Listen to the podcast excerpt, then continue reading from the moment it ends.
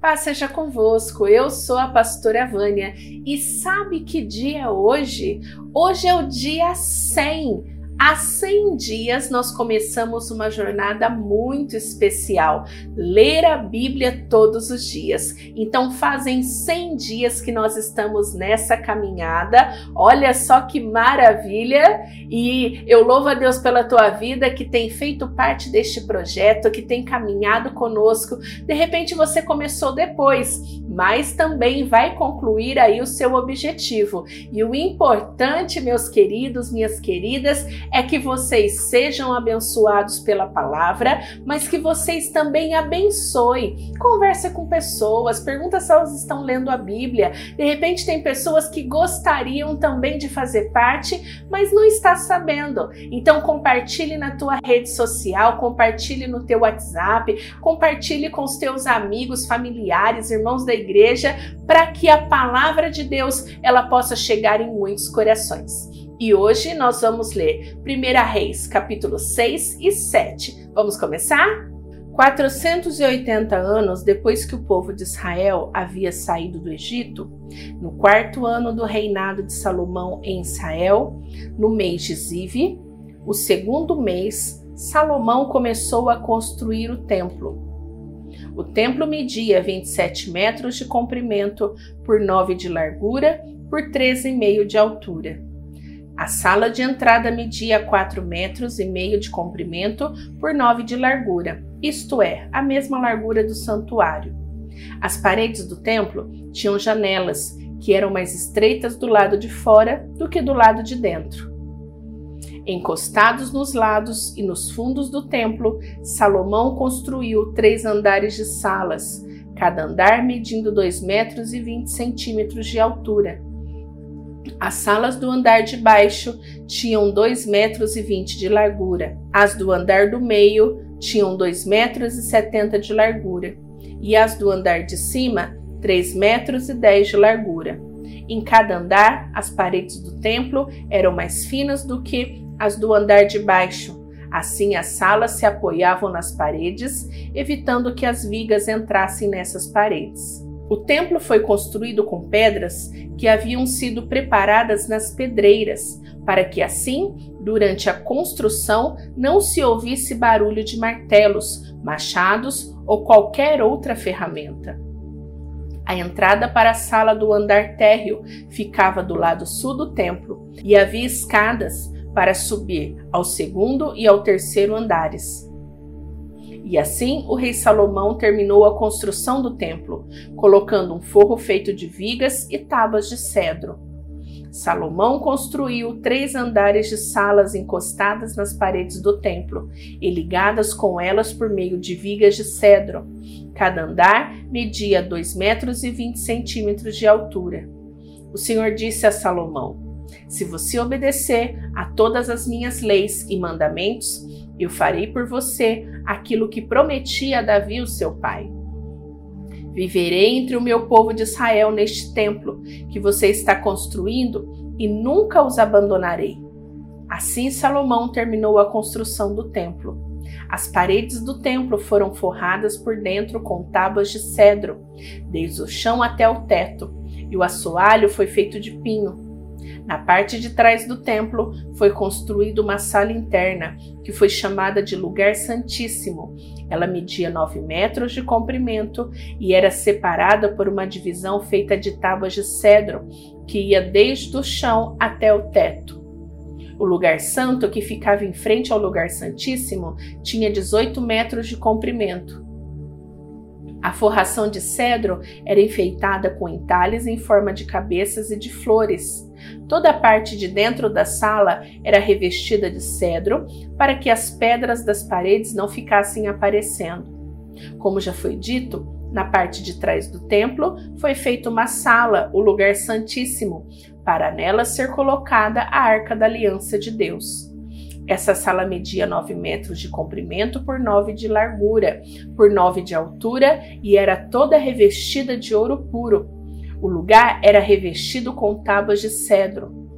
O lado de dentro do templo era revestido de ouro, e na entrada do lugar santíssimo foram colocadas correntes de ouro. Essa sala também era revestida de ouro.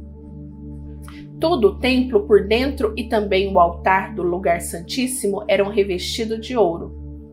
Foram feitos dois querubins de madeira de oliveira, a quais foram colocadas no lugar santíssimo. Cada um deles media quatro metros e quarenta de altura. Os dois querubins tinham o mesmo tamanho e a mesma forma. Cada um tinha duas asas, e cada asa media dois metros e vinte e cinco centímetros de comprimento. Assim, a distância da ponta de uma asa até a outra era de quatro metros e meio. Os dois querubins foram colocados no lugar santíssimo. Eles estavam de asas estendidas, de maneira que a asa de um tocava numa parede e a asa do outro tocava na outra parede. E no meio da sala, a asa de um tocava na asa do outro. Os dois querubins eram folheados a ouro. As paredes do lugar santo e do lugar santíssimo eram todas enfeitadas com figuras entalhadas, representando querubins, palmeiras e flores. Até mesmo o assoalho das duas divisões eram revestido de ouro.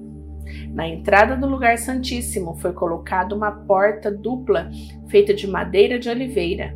No alto, as ombreiras formavam um arco em ponta. As portas eram enfeitadas com figuras entalhadas, representando querubins, palmeiras e flores. As portas e os querubins e as palmeiras eram folheadas em ouro. Para a entrada do lugar santo foram feitos batentes retangulares de madeira de oliveira. Havia duas partes de duas folhas que eram feitas de pinho e enfeitadas com figuras entalhadas de querubins, palmeiras e flores, que também eram folheadas a ouro. Em frente ao templo foi construído um pátio interno, fechado por muitos que tinham uma carreira de vigas de cedro para cada três carreiras de pedras. Os alicerces do templo foram colocados no mês de Zive, o segundo mês, no quarto ano do reinado de Salomão. No décimo primeiro ano do reinado de Salomão, no oitavo mês, o mês de Bu, o templo foi completamente terminado, exatamente como havia sido planejado. Salomão levou sete anos para construí-lo. Salomão também construiu o seu palácio e levou treze anos para terminá-lo. O Salão da Floresta do Líbano media 44 metros de comprimento por 22 de largura por 3,5 de altura. Ele tinha três fileiras de colunas de cedro, havendo 15 colunas em cada fileira, com vigas de cedro que se apoiavam nelas. O teto era de cedro, estendendo-se até as dispensas, que eram apoiadas pelas colunas. Nas paredes de cada lado havia fileiras de janela. Todas as portas e todas as janelas eram quadradas. As três fileiras de janelas de cada parede ficavam exatamente em frente às fileiras de janela da parede do outro lado. O salão das colunas media 22 metros de comprimento por 13,5 de largura. Ele tinha um pórtico que era coberto e sustentado por colunas.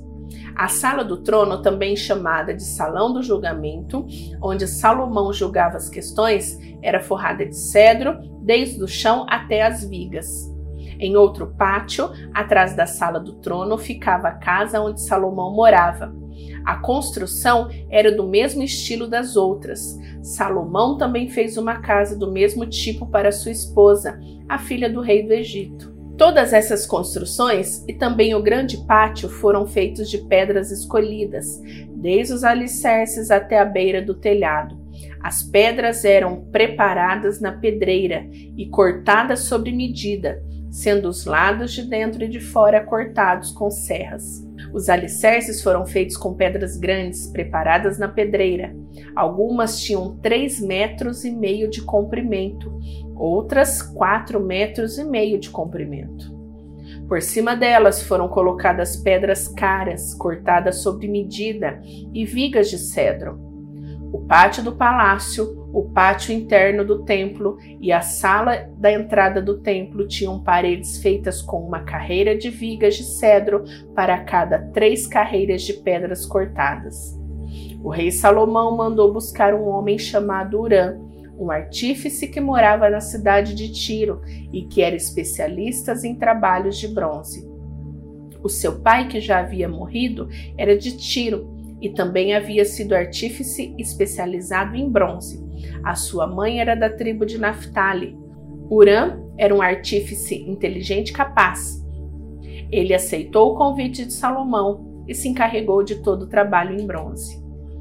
Urã difundiu as duas colunas de bronze, cada uma com 8 metros de altura e 1,70 metro de diâmetro, e as colocou na entrada do templo. Ele fez também dois remates de coluna, cada um com 2 metros e 20 de altura, para serem colocados no alto das colunas. O alto de cada coluna era enfeitado com um desenho de correntes entrelaçadas e duas parreiras de romã feitas de bronze. Os remates das colunas tinham formato de lírios, mediam 1,80m de altura, e foram colocadas numa parte redonda que ficava por cima do desenho de correntes, em cada remate de coluna havia 200 romãs de bronze colocadas em duas carreiras. Hurã colocou essas duas colunas de bronze na frente da entrada do templo. A que ficava no sul se chamava Jaquim e a que ficava no lado norte se chamava Boaz. Os remates das colunas em forma de lírios feitos de bronze estavam no alto da coluna, e assim foi terminado o trabalho das colunas. Huram fez um tanque redondo de bronze, com 2,20 metros e de profundidade, 4 metros e 40 de diâmetro e 13 metros e 20 de circunferência. Ao redor da borda de fora do tanque havia duas carreiras de cabaças de bronze que haviam sido fundidas todas em uma só peça junto com o tanque. O tanque se apoiava sobre as costas de doze touros de bronze que olhavam para fora. Três olhavam para o norte, três olhavam para o oeste, três olhavam para o sul e três olhavam para o leste. A grossura das paredes do tanque era de quatro dedos. A sua borda era como uma borda de um copo, curvando-se para fora como pétalas de um lírio. A capacidade do tanque era de mais ou menos 40 mil litros. Urã fez dez carretas de bronze, Cada uma media 1,80m de comprimento, 1,80m de largura e 1,30m de altura. Elas foram feitas de painéis quadrados que eram montados em molduras. Nesses painéis haviam figuras de leões, touros, querubins, e nas molduras acima e abaixo dos leões e dos touros havia desenhos de espirais em relevo. Cada carreta tinha quatro rodas de bronze, com eixos de bronze, nos quatro cantos haviam apoios de bronze para uma bacia. Os apoios eram enfeitados com figuras de aspirais em relevo. No alto havia uma guarnição redonda para a bacia. Essa guarnição passava 45 centímetros para cima do alto da carreta e 18 centímetros para baixo, para dentro dela. Ao redor dela havia entalhes. As rodas tinham 67 centímetros de altura, elas ficavam debaixo dos painéis e os eixos eram feitos de uma só peça, como as carretas. As rodas eram como rodas de uma carruagem, com seus eixos, bordas, raios e seus cubos eram todos de bronze. Haviam quatro apoios nos cantos, debaixo de cada carreta, os quais formavam uma só peça com a carreta. Havia uma abraçadeira de 22 centímetros ao redor do alto de cada carreta. Os seus apoios e os painéis formavam uma só peça com a carreta. Os apoios e os painéis eram enfeitados com figuras de querubins, leões e palmeiras que cobriam todo o espaço que havia, e ao redor dessas figuras haviam desenhos em espiral. Foi assim então que as carretas foram feitas, todas elas eram iguais, tendo o mesmo tamanho e formato. Urão fez também dez bacias de bronze, uma para cada carreta. Cada bacia tinha 1,80m de diâmetro e a sua capacidade era de mais ou menos 830 litros. Ele colocou cinco carretas ao lado sul do templo e as outras cinco no lado norte. O tanque ele colocou no canto sudeste. Também fez os jarros, as pás e as bacias para aspersão. Assim, Hurão completou todo o trabalho de que fora encarregado pelo rei Salomão no templo do Senhor. As duas colunas, os dois capitéis em forma de taça no alto das colunas, os dois conjuntos de correntes que decoravam os dois capitéis, as 400 romãs para os dois conjuntos de correntes, duas fileiras de romãs para cada conjunto, os dez carrinhos com as suas dez pias, o tanque e os doze touros debaixo dele, e os jarros, as pás e as bacias de aspersão. Todos esses utensílios que Urão fez a pedido do rei Salomão para o templo do Senhor eram bronze polido. O rei mandou que tudo fosse feito na fundição entre Sutoque e Sartã, no vale do rio Jordão. Salomão não mandou pesar esses objetos de bronze, porque eram muitos e por isso seu peso nunca foi calculado. Salomão também mandou fazer para o templo os seguintes objetos de ouro: o altar, a mesa para os pães oferecidos a Deus, os dez castiçais que ficavam em frente ao lugar santíssimo, cinco do lado sul, cinco do lado norte, as flores, as lamparinas e as tenazes as taças, as tesouras de cortar pavios de lamparinas, as bacias, os pratos para o incenso e os braseiros, as dobradiças para as portas do lugar santíssimo e para as portas do templo que davam para fora. Todos esses objetos foram feitos de ouro. Quando o rei Salomão terminou todo o trabalho do templo, colocou na sala do tesouro do templo todas as coisas que Davi, o seu pai, havia separado para o Senhor Deus, isto é, a prata, o ouro e os outros objetos. Terminamos a leitura de hoje. Que Deus te abençoe. Te espero amanhã. Beijão. Tchau, tchau.